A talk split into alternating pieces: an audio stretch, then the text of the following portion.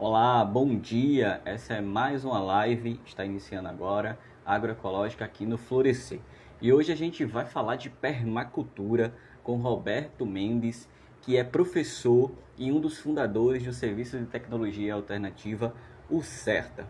Além disso, Roberto é pedagogo, especialista em metodologia da educação ambiental é, e um, como já falei, fundadores do CERTA. Permacultor, design em, em, em permacultura. E Roberto acaba de entrar aqui, eu vou esperar que ele me envie o convite para que a gente comece é, a conversar e falar de permacultura. Já fiz a apresentação é, do senhor, professor Roberto, e é um grande prazer que a gente possa desfrutar é, do conhecimento é, que o senhor possui em permacultura. Roberto acaba de me enviar a solicitação, eu vou confirmar aqui. Em breve, Roberto vai dar uma verdadeira aula, como sempre é em suas aulas sobre permacultura.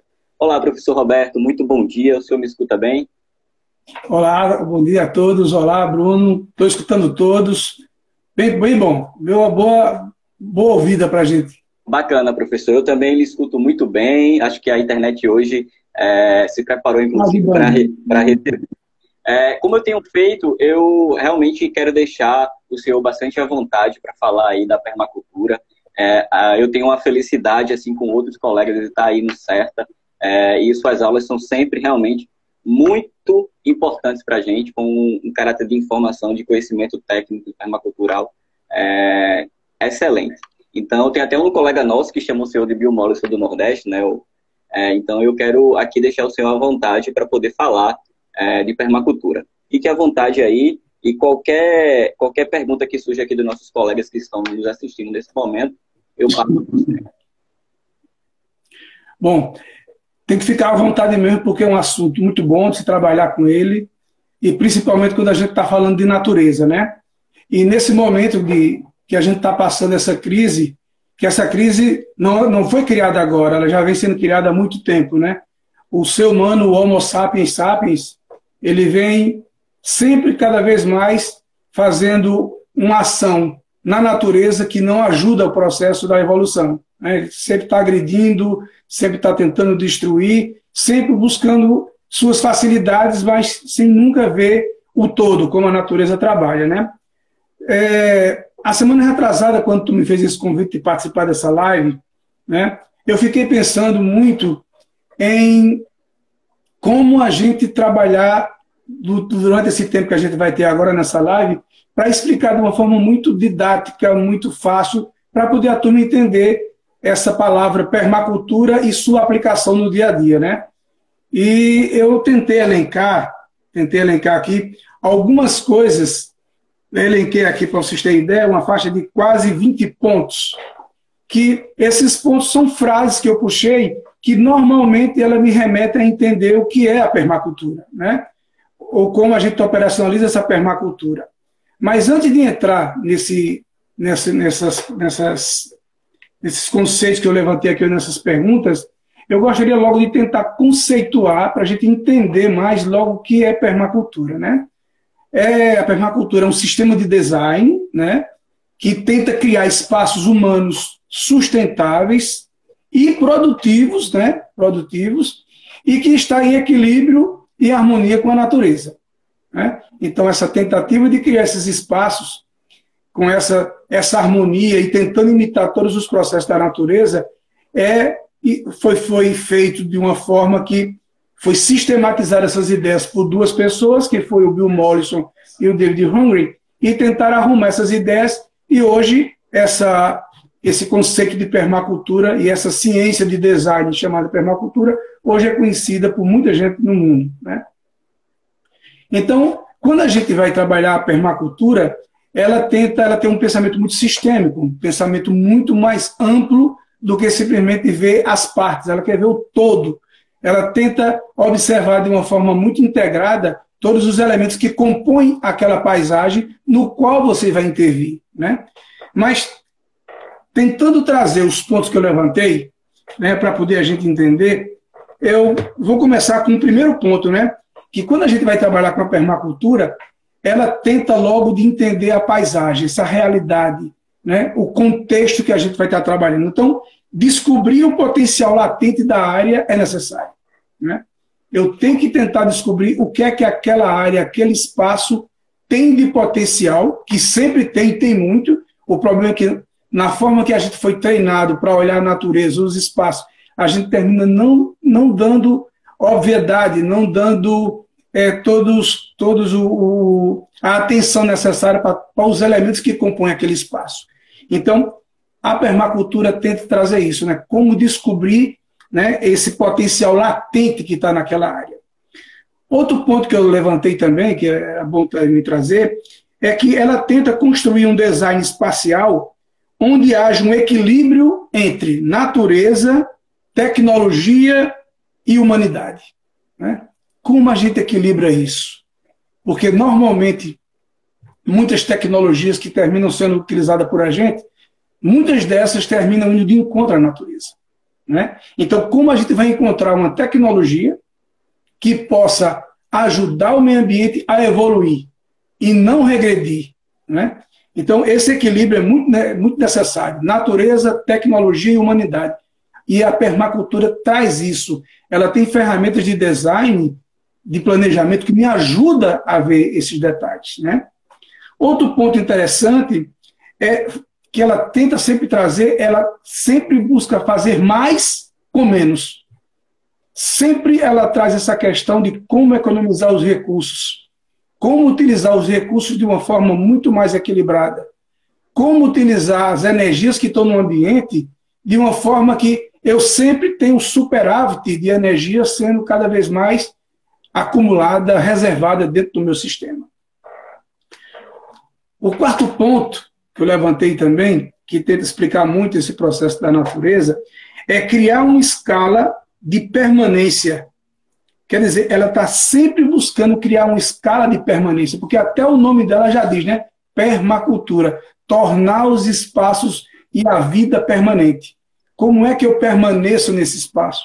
Como é que eu faço para viver esse espaço de uma forma permanente e interagindo com os demais elementos que estão naquele meio?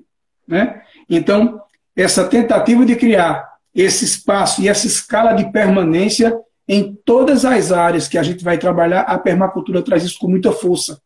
Ela traz isso com muita obviedade para poder a gente tentar buscar isso. Outro ponto que é muito interessante que a permacultura também nos remete é devolver mais do que tiramos. Né? Eu sempre tenho que pensar que, claro, para poder sobreviver, eu vou ter que usar muitos elementos que estão no ambiente. Mas como é que eu faço? Como é que eu tiro dele, mas sempre devolvendo mais?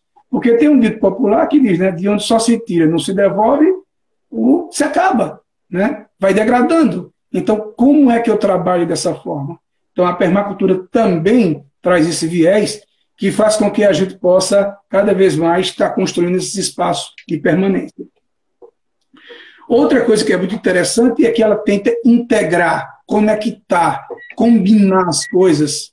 E de uma forma muito interessante, porque não só basta conectar as coisas, é conectar essas coisas onde existe uma mutualidade, quer dizer, um está ajudando o outro e vice-versa.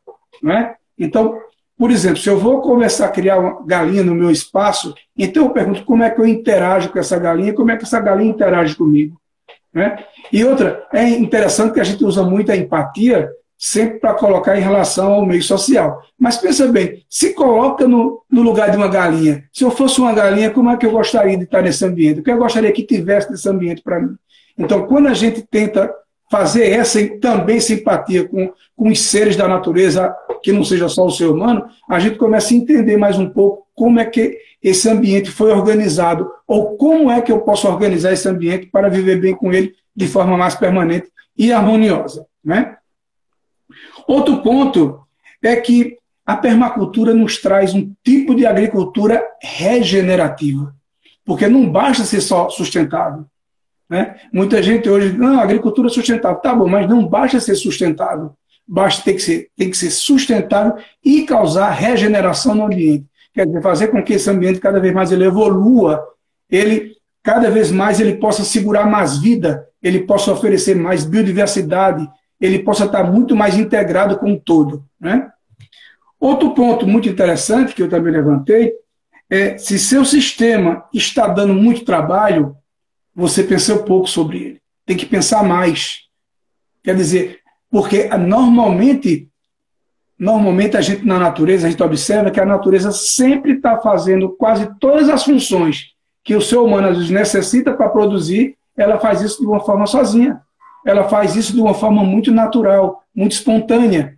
Então eu pergunto, se por acaso esse o meu sistema que eu estou montando está me dando muito trabalho, quer dizer, eu de manhã, de tarde, de noite, tem que estar o tempo inteiro mexendo com ele, então eu pensei pouco ainda sobre esse sistema.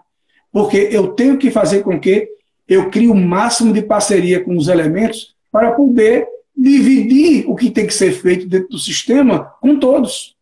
Né? Seria não só a partilha dos resultados, mas também as partilhas de como, das funções, das necessidades que tem dentro do ambiente. Né? Outro ponto também interessante é não criar impermanência, e sim permanência. Né? Porque é incrível como várias coisas que nós estamos fazendo, a gente termina criando um espaço de impermanência. Quer dizer, eu não consigo viver bem naquele espaço. Então, como trabalhar isso de uma forma muito mais pensada? Outra, ver soluções onde só enxerga problema. A permacultura vê soluções ela olha o problema, mas ela tenta também ver se no próprio ambiente eu não tenho as soluções para aquele, aquele problema. Né? Então você veja quanta coisa a permacultura ela pode nos ajudar no processo. Né? Outro ponto que eu também levantei é porque ela trabalha com pensamento sistêmico. Né? Ela, ela vê o todo. Eu até brinco, às vezes, com meus estudantes, que às vezes na sala, que eu percebo que tem muitos deles que, quando vão para o CERTA, ou começa a se aprofundar mais um pouco em termos de agroecologia, é que sempre está em busca da tecnologia. Né? A tecnologia dentro da permacultura é um dos últimos pontos que a gente tem que observar. Eu tenho que observar primeiro que é o sistema, porque, por exemplo, eu acho que a maior ferramenta da permacultura é explicar para a gente, ensinar para a gente como arrumar a propriedade de forma sistêmica não vou dizer nem a propriedade, os espaços onde eu vou viver. Então, como é que eu arrumo esse espaço de uma forma muito mais sistêmica, onde tudo está conectado a tudo? Né? Eu sei que às vezes essa visão nossa, quando a gente olha um ambiente, é difícil de ver. Mas se você parte de um, escolhe um ponto de olhar e a partir dele você começa a olhar as conexões, você vai começar a perceber. Por exemplo, hoje pela manhã achei interessante que na janela do meu quarto o Sol está entrando agora nesse período, ele está entrando do lado nordeste, né? do lado nordeste. Então, ela, ele não entra de frente na janela, ele entra de lado. Então, eu estava perguntando, eu pensando, né? meu Deus, já que o Sol está entrando nesse momento, aqui, nesse mês, nesse, nessa estação, desse jeito, se eu tivesse uma árvore aqui no meio, esse Sol não iria entrar aqui dentro. Então, que tipo de árvore seria que eu devia, ou tipo de planta que eu devia botar nessa jardineira para poder permitir que o sol desse momento entrasse. Né? Então, essas coisas de interagir, de tentar buscar entender o sistema como um todo, a permacultura traz isso com muita veemência, ela exige da gente isso. Né? Outro ponto que eu marquei também é que a gente tem que identificar os recursos circundantes de cada elemento. Então, se um elemento está localizado aqui, o que é que tem de potencial no seu entorno? Quais são os recursos que estão no entorno daquele, daquele ser, ou daquela técnica, ou daquele, daquela atividade econômica ou produtiva? Quais são os recursos que estão em volta para poder eu aproveitar dos recursos que estão naquele meio? Né? E aproveitar de forma parcial, econômica, tentando ver que sempre a natureza, todas as energias que ela usa, ela usa de forma gradativa e de forma bem escalonada, quer dizer, ela não gasta tudo de uma vez. Ela sabe acumular, ela cria reserva para poder não faltar. Né? Outro ponto muito interessante é que a permacultura traz sempre essa frase também, né? Não simplifique. Porque quando a gente simplifica demais a coisa, a gente segrega muitos elementos. Né? Na natureza existe um contexto de conexões entre todos os elementos. Então, toda vez que eu, tiro, que eu tento simplificar demais, eu termino segregando vários elementos. Quer dizer, esse não serve para o sistema, aquele sai, aquele está fora, aquele tem que, tem que ser tirado permanentemente. Então, a permacultura não faz isso. A permacultura, cada vez mais, ela tenta trazer conexões, criar conexões, até entre elementos que a gente normalmente não encontra uma conexão. Né? A gente vê um elemento e diz que é que tem a ver isto com aquilo. Quando a gente faz um esforço de parar, de pensar e de olhar o todo de uma forma sistêmica, a gente vai ver que existem conexões com aquele elemento, sim. Né? Outro ponto é não aprenda conhecimento para subjugar ou dominar. Né? Isso a natureza, a, a permacultura traz. Aprenda, traga esse conhecimento para evoluir o espaço. Né? Então, é outra coisa muito forte que a gente trabalha dentro desse processo. Outro ponto, outro ponto interessante é trabalhar a alfabetização ecológica. Né? Alfabetização ecológica. É muito importante envolver essa coisa. Quer dizer, nós normalmente estamos tendo uma visão ainda de ecologia muito pequena, muito simplória. Né? E a permacultura exige que a gente veja o todo muito maior. Né? E para fechar um dos últimos pontos agora, é como habitar e produzir sem destruir esse ambiente, fazendo evoluir. Né? Então, dentro desse contexto, isso seria como a permacultura pode trazer para a gente vantagens e muitas vantagens dentro desse processo. Né? Bom, então, como a gente já tentou já clarear um pouco, conceituou o que é permacultura, lembrar, né? É, é criar, é um sistema de design, de desenho, e outro desenho planejado. Não é um desenho, uma brochura. É eu parar, pensar, utilizar todos os mecanismos de pensamento para poder desenhar de uma forma onde eu possa criar espaços sustentáveis, produtivos, porque tem um, tem um, um, um princípio da permacultura que diz você tem que obter rendimentos. Né? E o rendimento não só é o rendimento econômico, é o rendimento em todas as suas dimensões. Né? Então, é necessário ter isso. Né? Então, quando a gente entende o conceito, aí a gente tem que ver que quando eu vou desenhar qualquer espaço, projetar qualquer espaço, eu tenho que observar o contexto daquela paisagem. O que é que naquela paisagem tem? Qual é a situação que aquela paisagem se encontra? E eu tenho muita clareza no que o ser humano está pretendendo fazer ali. Né? Então, isso é muito necessário para poder a gente projetar. Né? E a gente está vendo que hoje é uma necessidade urgente a gente fazer isso. Né? Porque a crise ambiental está muito grande. Né? Hoje eu estava, ontem, ontem à noite, a gente, ontem à tardezinha, estava numa reunião com todos os educadores do CERTA e Moura provocou na gente que a gente era necessário a gente começar também a escrever mais, né? Escrever mais. Principalmente porque tem muitas pessoas que estão, às vezes, em pequenos espaços agora, né, nas suas casas, e por não ter espaço de natureza maior, né, que eu estava até pensando também, que hoje em dia, diante da pandemia, quem está mais vivendo melhor, com certeza, são os agricultores, são quem vive no campo. Né? Porque pelo menos ele está perto da sua comida, está produzindo sua comida, né? e ele está interagindo com a natureza. Né?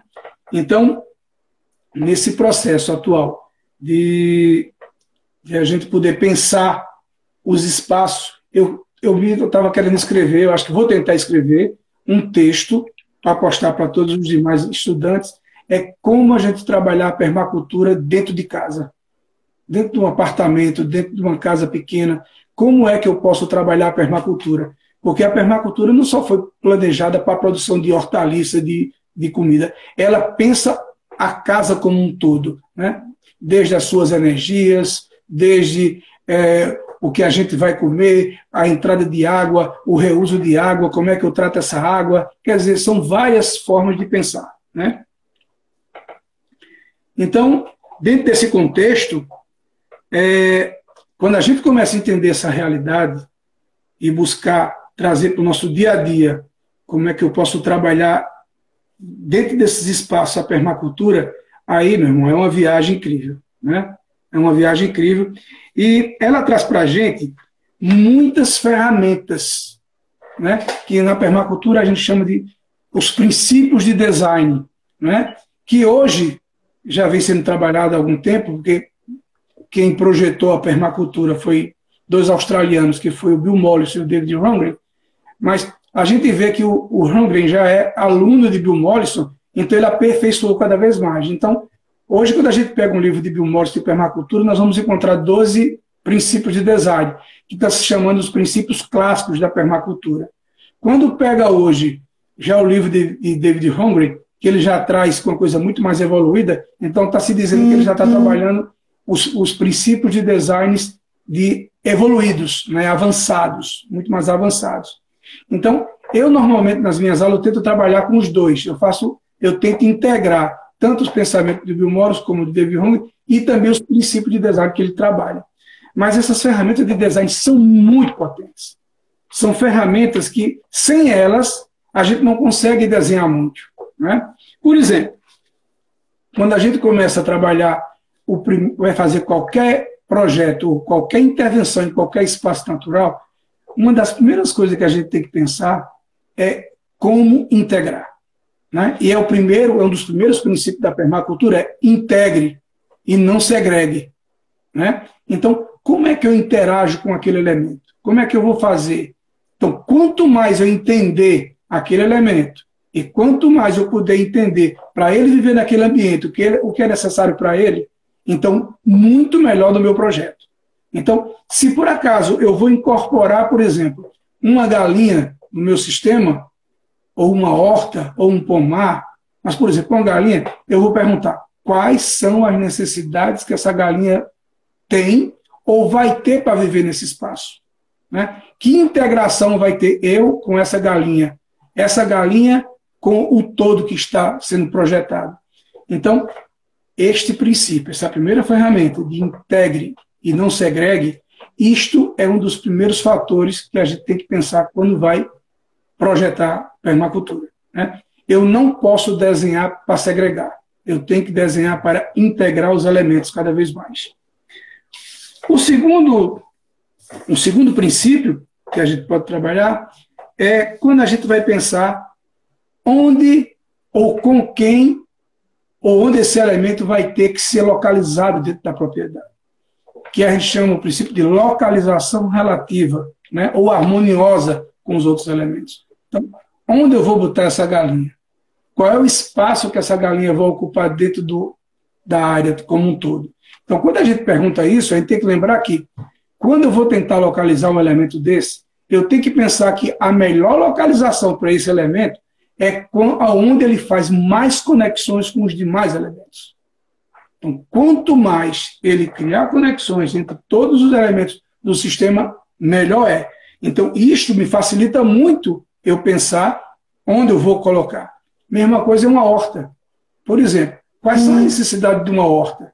Né? A necessidade de uma horta vai ter que ter adubo, água, vai ter que ter semente, vai ter que ter sol. Né? Então, todos esses elementos aqui vão com, vai poder facilitar a montagem daquela horta naquele espaço. Quando eu faço esse levantamento, eu começo a me perguntar, tá bom, mas quem vai exercer a função de adubar a horta? Quem? Sou eu? Mas que outros elementos podem fazer essa mesma, essa mesma tarefa? Então, os animais fazem isso. Né? As plantas fazem isso quando estão produzindo biomassa. Então, quando eu começo a descobrir que outros elementos podem fazer isso, eu pergunto, onde é, então, se, se uma galinha vai poder produzir adubo para a horta, então onde é que tem que estar essa galinha? Longe da horta, perto da horta, onde é que eu vou localizar? Porque quanto mais bem localizado, menos energia eu gasto e mais facilidade vai ter para poder o sistema todo rodar. Né? Então é muito interessante esse segundo princípio também, né? Que não existe uma ordem cronológica, né? Mas são ferramentas de design que ajudam a gente a projetar. Dois, eu tenho que descobrir quais são as funções que cada elemento desse vai exercer dentro da propriedade. Né? Por exemplo, a galinha se eu vou colocar a galinha no sistema, então a pergunta: quais são as funções que uma galinha normalmente pode exercer dentro do meu sistema? Uma a gente já descobriu, é adubar. Mas será que só isso? Será que a galinha não vai poder controlar insetos? Será que a galinha não vai poder controlar ervas? Será que a galinha não vai poder produzir ovos para mim? Será que a galinha vai produzir tantos outros elementos? Né? Então, quando eu começo a descobrir o que esses elementos, o que esses elementos podem, podem me ajudar, então melhor é. Né? Então, quando eu começo a descobrir as funções que esses elementos exercem, eu começo agora a verificar com quem eu posso criar integração com ele. Onde eu vou colocar para poder, ele, poder criar todo o sistema de conexões. Outra, eu começo a me perguntar também, dentro de todas essas funções que eu estou projetando, será que tem alguma que é primordial, que não pode deixar de acontecer? Então, por exemplo, dentro de um sistema, água é necessário. Se a água é necessário e é tão necessário para fazer com que o sistema rode, então é claro que eu não posso ter um elemento somente dentro da propriedade que exerça a função de armazenamento de água ou captação. Então, se água é importante, a gente pergunta-se quais são os demais elementos que podem entrar, que eu posso integrar dentro do sistema, que eles possam cada vez mais guardar água, acumular água para poder, se um, um dessas tecnologias ou um desse setor secar ou faltar, o sistema não cai. Porque se essa função é importante e tem vários elementos exercendo aquela função, é claro que eu tenho uma sustentabilidade maior. Né? Então, isto é muito importante que a gente, no design, também leve em conta todo esse processo. Outra ferramenta muito importante é que eu tenho que pensar no planejamento energético. Né? E eu tenho que pensar um planejamento energético que seja eficiente. Porque tudo que tem vida saiu do seu estado de movimento, né? saiu do seu estado de inércia, né? gasta energia. Né? Então, se gasta energia, a pergunta é: se ele gasta energia, quem vai repor a energia que foi gasta? Quem? Em que momento? Como? Quem vai fazer isso?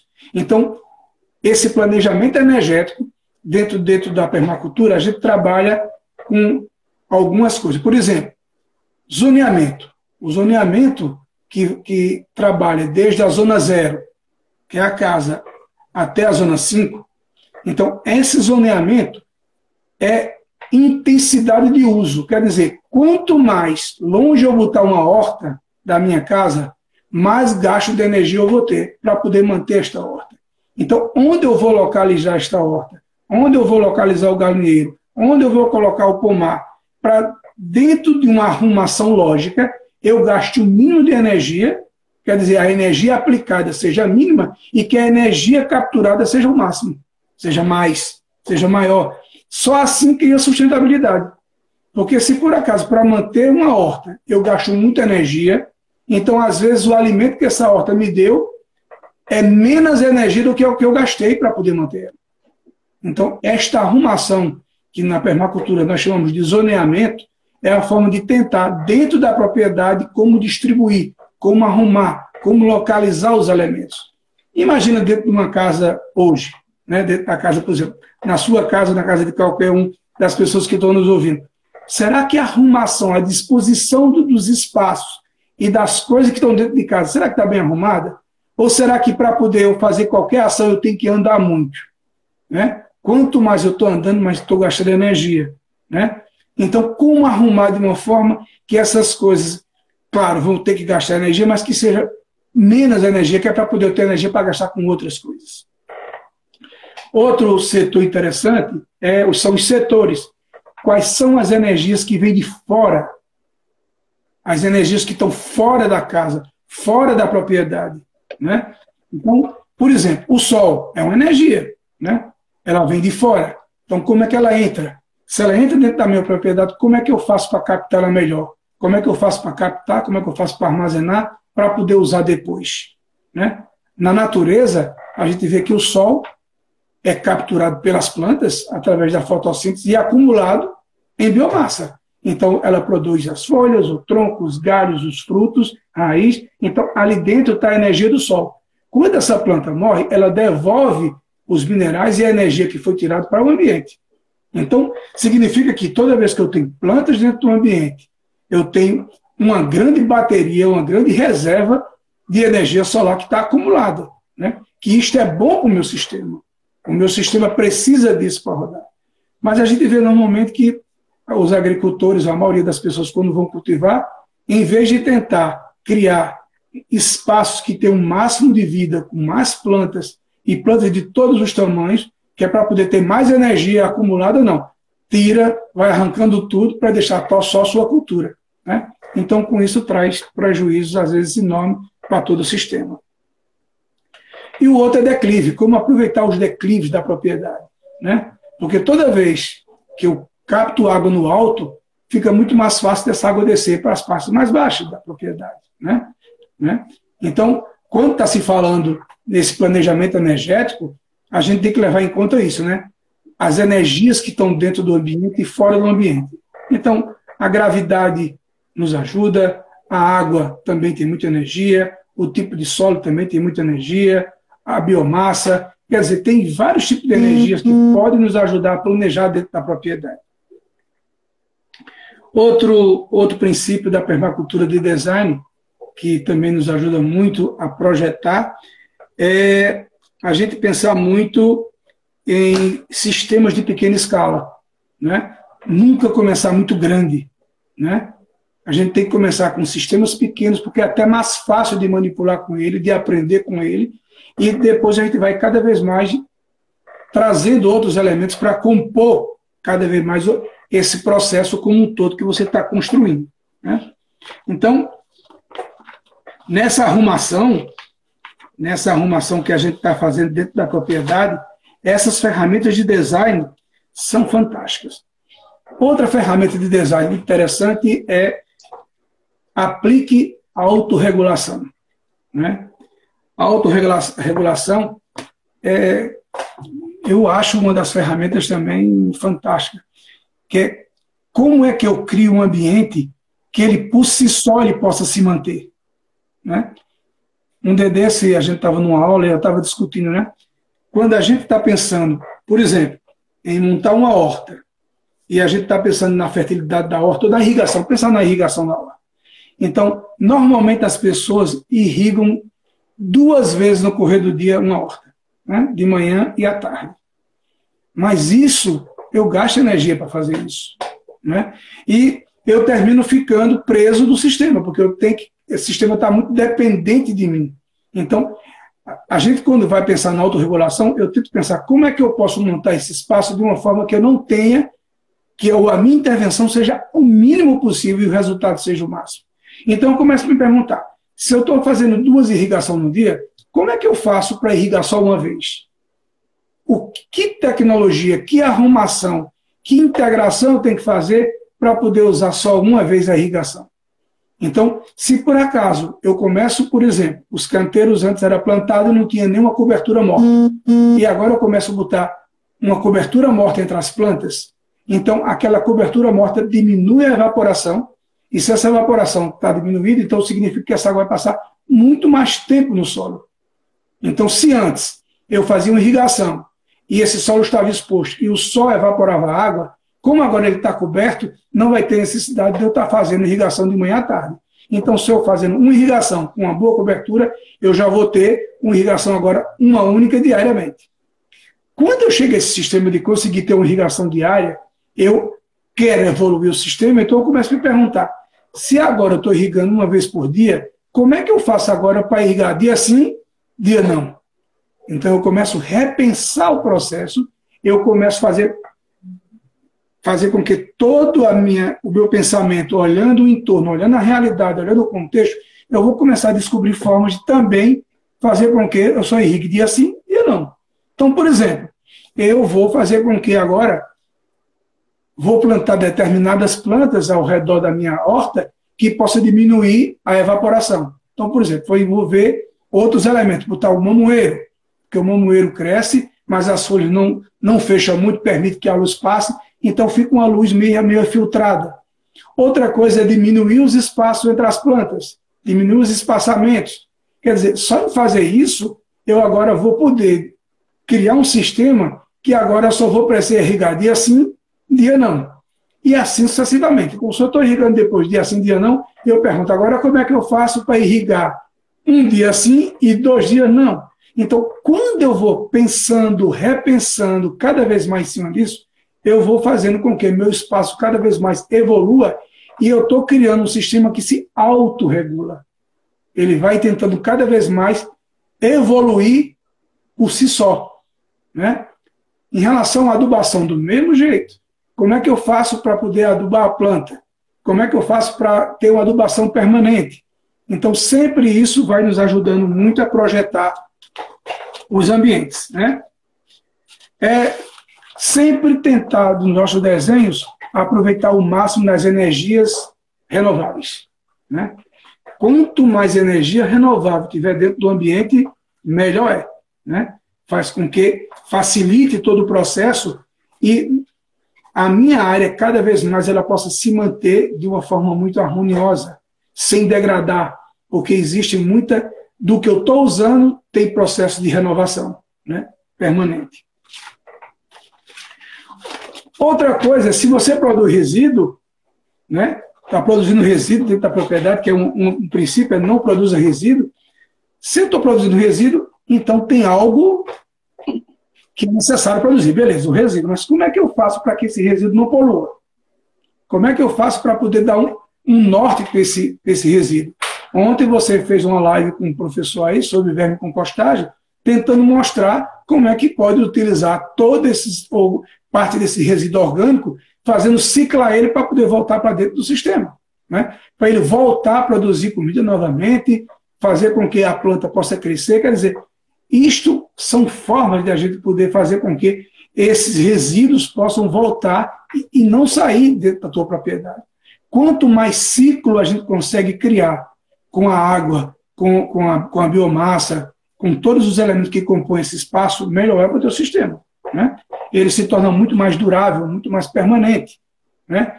Porque, eu digo, se você começa a criar determinados animais ou determinadas coisas, por exemplo, um animal porco, começou a criar porco, e você não está dando um uso para o esterco do porco, você não está reutilizando esse, esse resíduo, esse resíduo vai começar a acumular dentro da sua propriedade e vai virar uma poluição, vai poluir.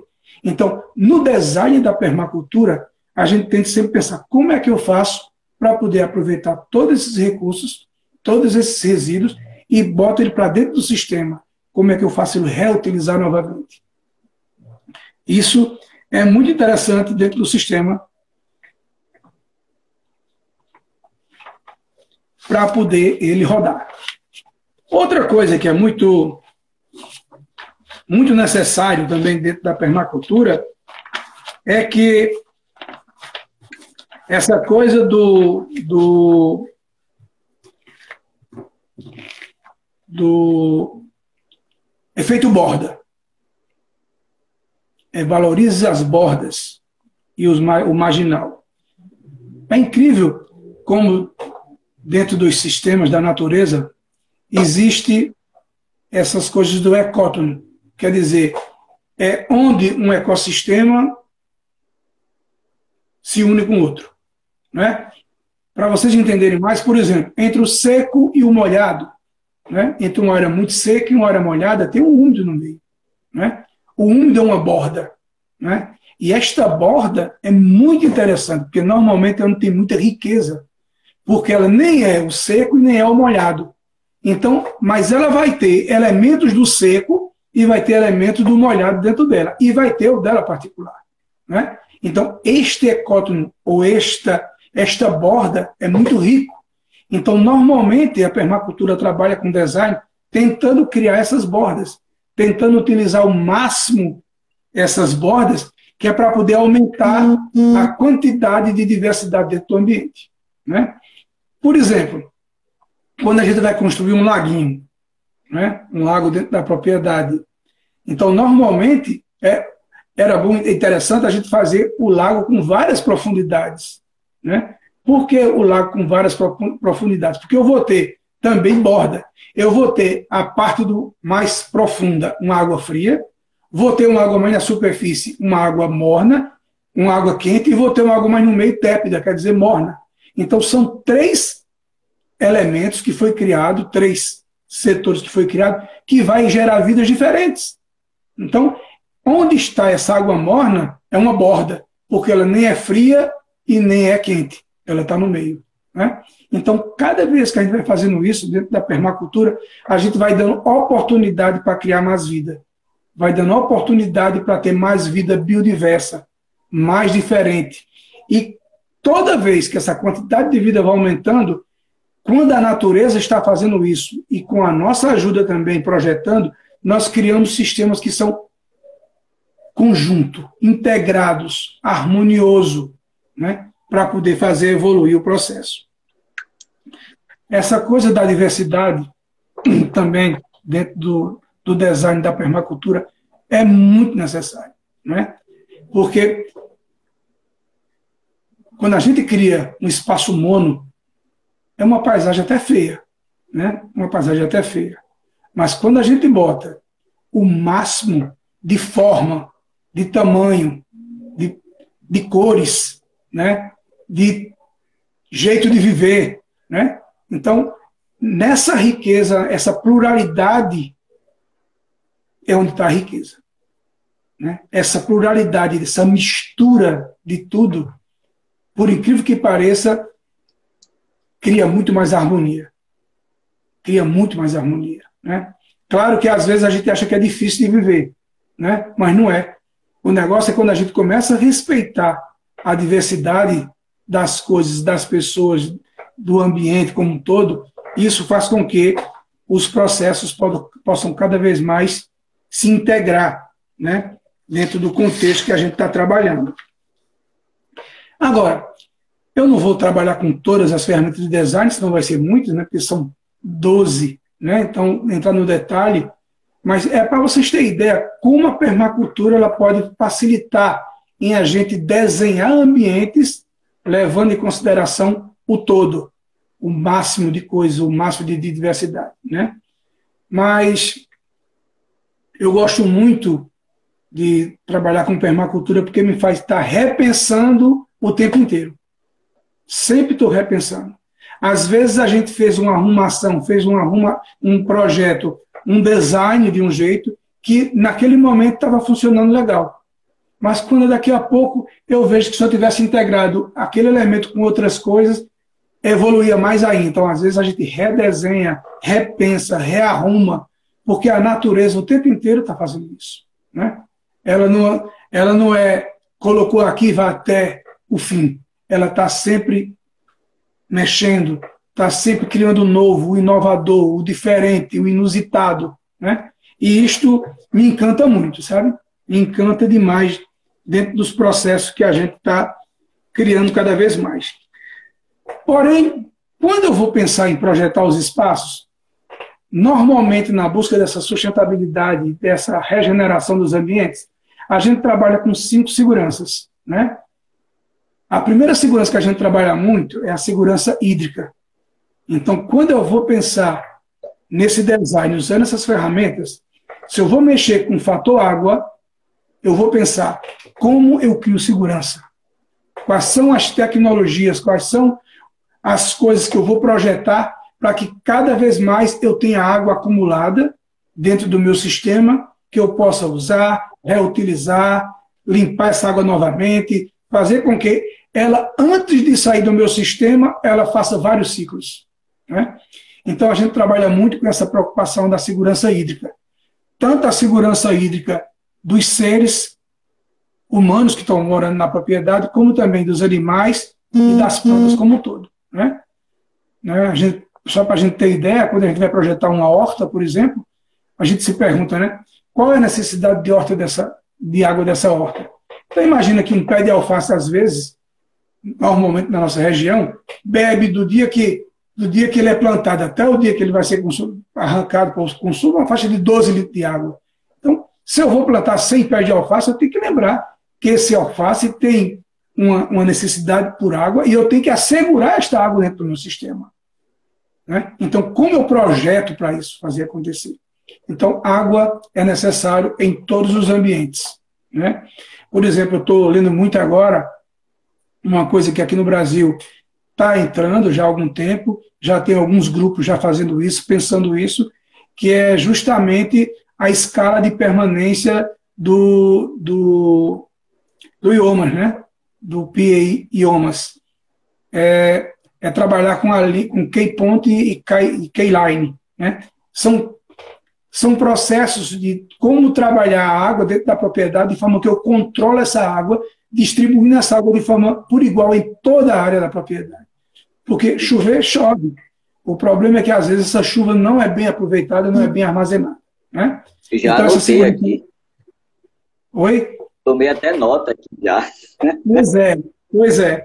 Eu, agora com a pandemia, eu venho me dedicando muito a entender muito essa linha, a escala de permanência que, do, do, do, do da linha-chave, né? como, a gente, como a gente chama. Né? Vem, vem estudando muito sobre isso, que é para poder, quando a gente retornar às aulas presenciais, eu trazer essa abordagem também para vocês, porque essa, essa abordagem, até o nome, né, escala de permanência, também surgiu na, na, Austrália, também surgiu na Austrália, e esse pensador foi da década de 40, 50, por aí, 40, 50, 60, que ele vem pensando, trabalhando isso. E Bill Mollison e David também utilizaram a ideia, daí até o nome de permacultura, porque vem dessa escala de permanência dentro dos ambientes, né? Então, é muito interessante isso, essa coisa de tentar ter o domínio, ter o controle dessa água dentro da propriedade. Né? E existe hoje também é, o planejamento hidrológico, né? como planejar de forma bem pensada todo o, o uso da água dentro da propriedade. Professor, eu. Só rapidinho, a gente entrou em 47, vai entrar em 47 minutos. E aí, só para deixar o senhor ciente aqui do tempo, é, que infelizmente é curto, mas que eu, eu queria realmente que o senhor concluísse essa questão da, da, das seguranças, porque a gente sabe da suma importância delas. Né? O senhor chegou aí na hídrica, e aí é isso. Beleza. Então, a próxima segurança, a primeira foi segurança hídrica, a segunda segurança é a segurança alimentar, que quando eu tenho água, eu posso pensar em alimento. Né? Então, como pensar em produzir alimento para todos os seres que estão ali dentro, fazendo parte daquele sistema. Né? A terceira segurança é a segurança energética. Então, tudo dentro da propriedade gasta energia. E quando a gente está falando energia, não é elétrica. É energia para correr, para trabalhar, para puxar, para ventilar, para clarear, para cozinhar, né, para ventilar. Quer dizer, todas essas energias são necessárias dentro de uma propriedade. Então, de onde vai vir essa energia? Quem vai bancar essa energia? Quem vai produzir? Onde é que eu vou acumular essa energia para poder ela girar, fazer com que o meu sistema rode? possa estar movimentando. Né? A quarta segurança é a segurança em nutrientes. Né? Então, como eu vou reciclar todos os resíduos que estão dentro da propriedade, que estão, estão sendo gerados dentro da propriedade, para não gerar poluição? Né? Então, isso é necessário. E a quinta segurança, que é uma segurança também necessária, que é a segurança habitacional. Né?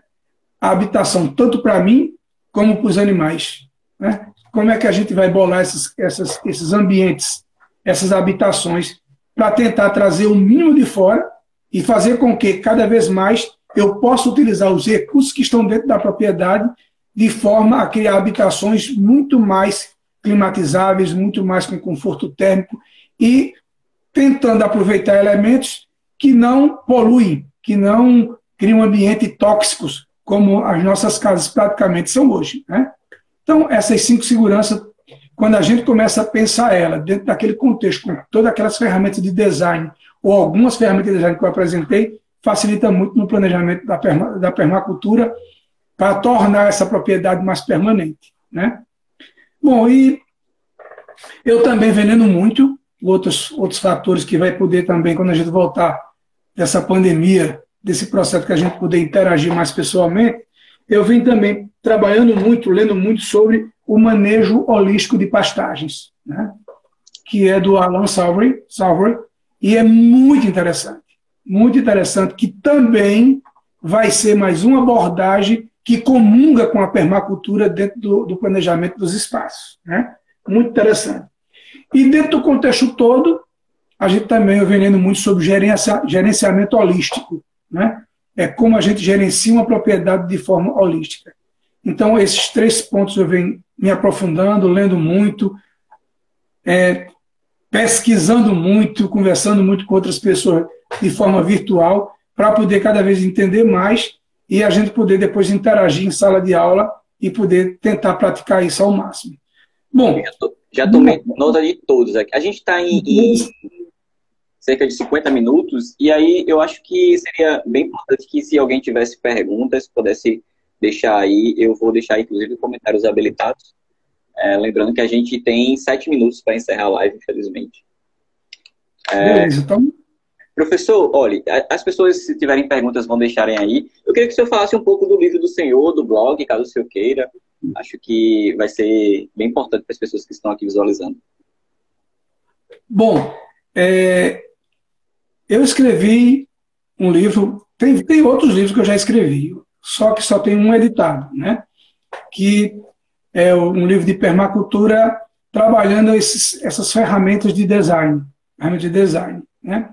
É um livro que tenta fazer com que, de forma muito didática, as pessoas possam entender essas, essas, essas ferramentas de design de uma forma que facilite a aplicação dela no dia a dia. Né?